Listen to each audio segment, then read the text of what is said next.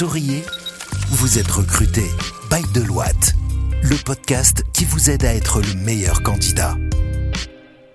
Bonjour et bienvenue dans un nouvel épisode de votre podcast euh, Souriez, vous êtes recruté. Je suis Anas Saoudi, manager communication au sein de Deloitte et depuis nos bureaux à Casablanca, j'ai le plaisir de hoster cet épisode en compagnie de Najla Ben Slimane. Najla, bonjour. Bonjour Anas. Comment ça va? Très bien et toi? Ça va, ça va. Tu es notre manager RH et je suis également accompagné de Nada Benadou, chargé de mission RH. Nada, bonjour. Bonjour Anas. Comment ça va? Très bien et toi? Bienvenue euh, voilà, sur votre premier épisode, bon, le premier d'une longue série j'espère. Et du coup aujourd'hui on va se poser les bonnes questions à aborder avant de faire un CV.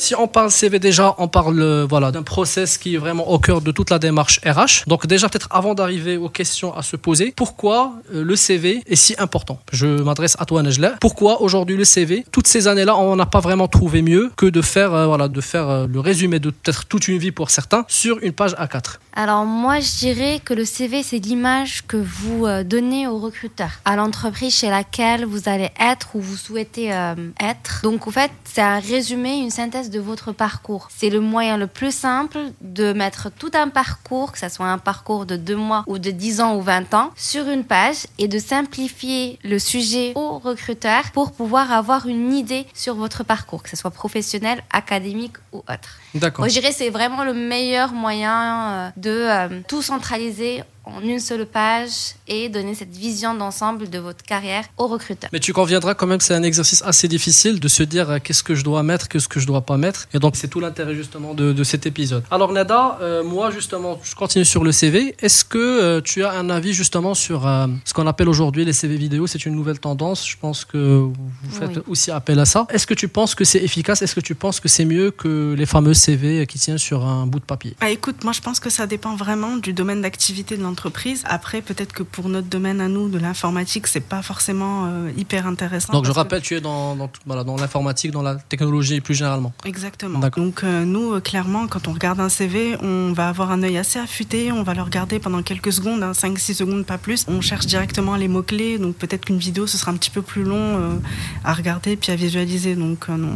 je pense que vraiment, l'idéal, c'est de se poser la question du recruteur, est-ce qu'il aura vraiment la possibilité de visualiser la vidéo ou pas Alors, moi, j'ai peut-être un avis un peu différent. C'est vrai que ça dépend du secteur d'activité, mais ça dépend aussi du poste ciblé et euh, du niveau d'expérience. Euh, moi, je dirais que chaque candidat doit se distinguer d'un autre. Aujourd'hui, on a plus d'une vingtaine d'écoles de commerce et de gestion euh, au Maroc, également pour des écoles d'ingénierie. Et je dirais que le CV en vidéo, c'est vraiment quelque chose de spécifique, spécial, et qui ressort une certaine initiative du candidat, de l'innovation aussi, parce qu'aujourd'hui au Maroc, on va être sincère, il n'y a pas beaucoup de CV sous format vidéo, et ça nous permet, nous, en tant que recruteurs, de différencier les candidats. Mais je dirais que ça ne doit pas être dans un contexte de candidature spontanée ou euh, une candidature plutôt dédiée sur une plateforme. Ça doit être vraiment dans une autre approche, notamment peut-être euh, sur une approche euh, LinkedIn, où je vais mettre mon CV vidéo sur LinkedIn, non pas juste l'envoyer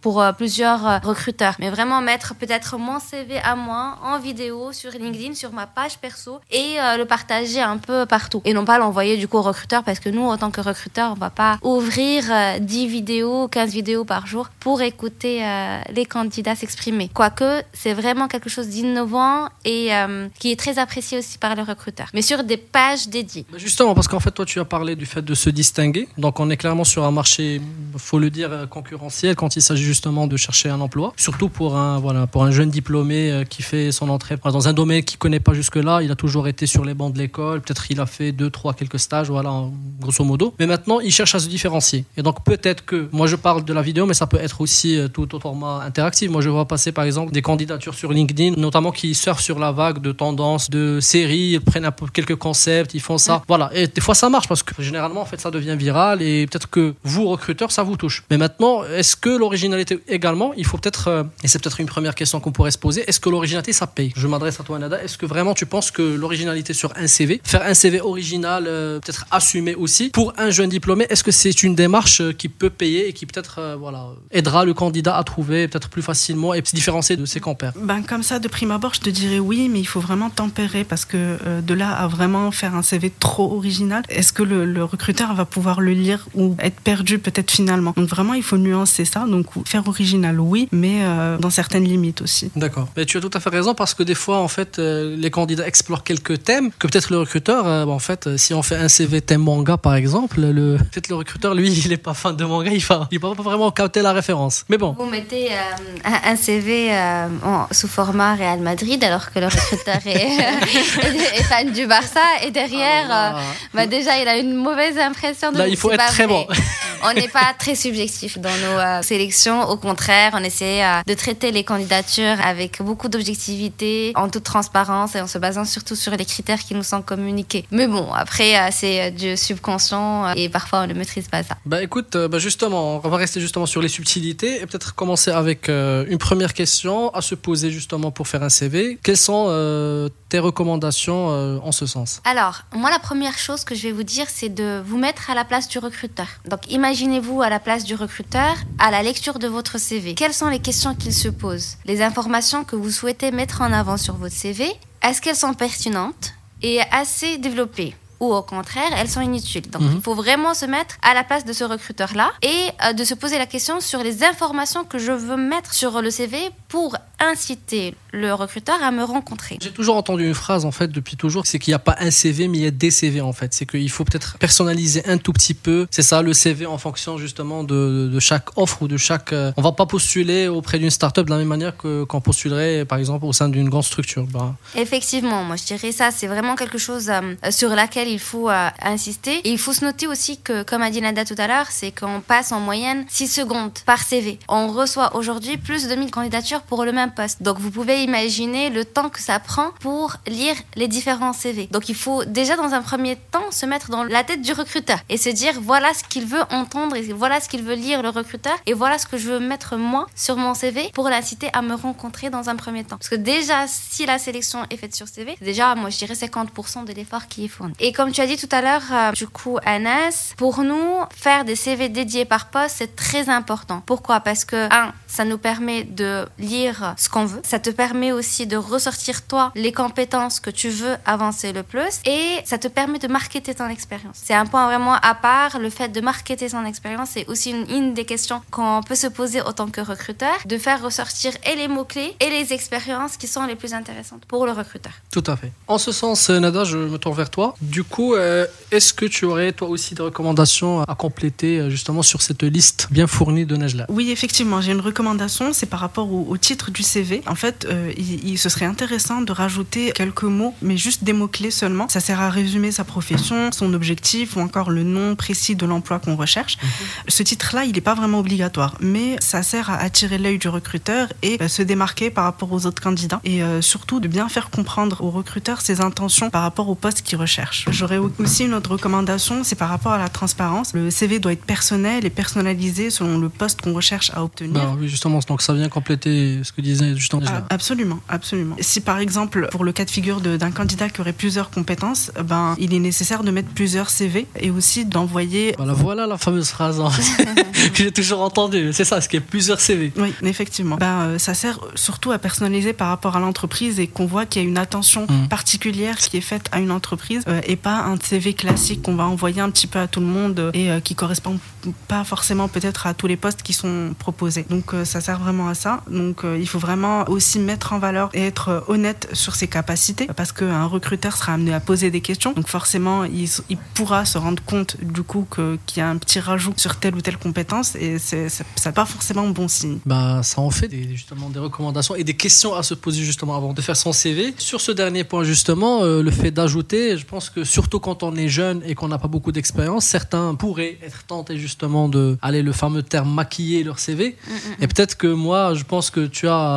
peut-être une recommandation, je pense, je pense pouvoir deviner laquelle, mais c'est clairement pas la bonne approche. C'est clairement pas la bonne approche. Effectivement, autant que recruteur, nous, euh, on a appris à déceler euh, les trous noirs dans les CV et on a appris également à détecter euh, quand le candidat nous ment. donc, il faut vraiment qu'on soit honnête par rapport à l'expérience, par rapport au background, parce que nous, autant que recruteur, on peut demander des références, des attestations, on peut appeler les anciens employeurs, donc on peut s'assurer du contenu du CV et c'est quelque chose qu'on fait pour des grades seniors, managers et autres, ou juniors, ou quand on a des doutes, on, demande une référence et ce n'est pas ton collègue, ton ami avec qui tu travaillais tous les jours, mais c'est plutôt les RH, c'est plutôt ton N plus 1, ton manager, etc., qui on appelle pour demander du coup comment été ce candidat sur la partie technique, mais également soft skills. C'est très important parce qu'aujourd'hui, autant que cabinet de conseil, on cherche des candidats avec le bon background technique, bien évidemment, mais aussi avec des soft skills qui leur permettent de travailler sur euh, des projets à l'international. Donc on cherche des consultants avec de bons niveaux techniques, donc euh, qui ont les dernières euh, expertises sur les technologies disruptives, mais aussi avec les bons soft skills. Je veux dire par soft skills, c'est un bon niveau de français, d'anglais. Si on cherche des managers, ben, c'est la capacité de manager et de leader une équipe. Est-ce qu'il a déjà dans le passé encadré, formé des équipes, etc. Et c'est des choses qu'on ressort pendant l'entretien, à la lecture du CV, mais aussi à travers la prise de référence. Est-ce que tu as encore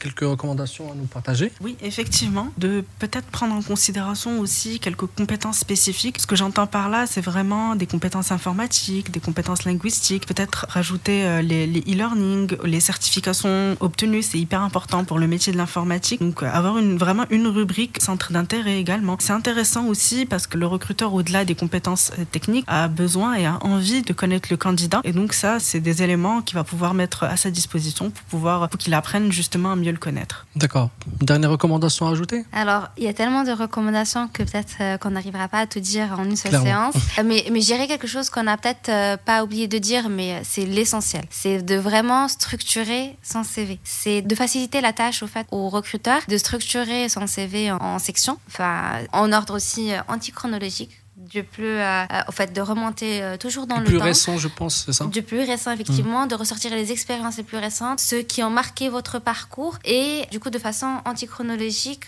les énumérer sur le CV et ressortir vraiment des sections distinctes sur les CV. sinon, ben, nous, en tant que recruteurs, on se perd, et on n'aime pas se perdre quand on lit un CV, on n'aime pas chercher l'information. On préfère trouver une copie lisible, très facile à exploiter, structurer le CV en sections, faire attention aux fautes d'orthographe. C'est très important. Oui. Vraiment. Ben, c'est des fautes d'inattention euh, qui peuvent arriver, mais faites-vous relire. faites-vous relire euh, votre CV par votre frère, votre mère, votre soeur. Il y a même des sites web aujourd'hui qui permettent justement de faire euh, aller de la correction orthographique.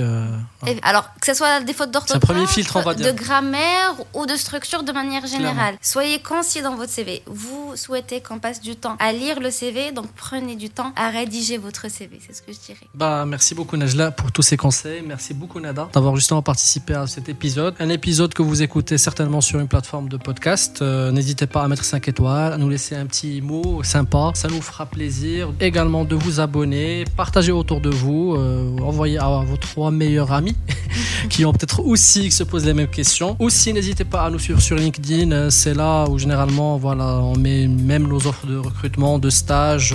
on est sur LinkedIn, vous tapez Deloitte et voilà, vous allez tomber sur notre page. Je vous dis à la semaine prochaine avec un nouvel épisode d'ici là, portez-vous bien. Écoutez Souriez, vous êtes recruté sur toutes les plateformes de podcast. Souriez, vous êtes recruté, le podcast by Deloitte depuis les bureaux de Casablanca.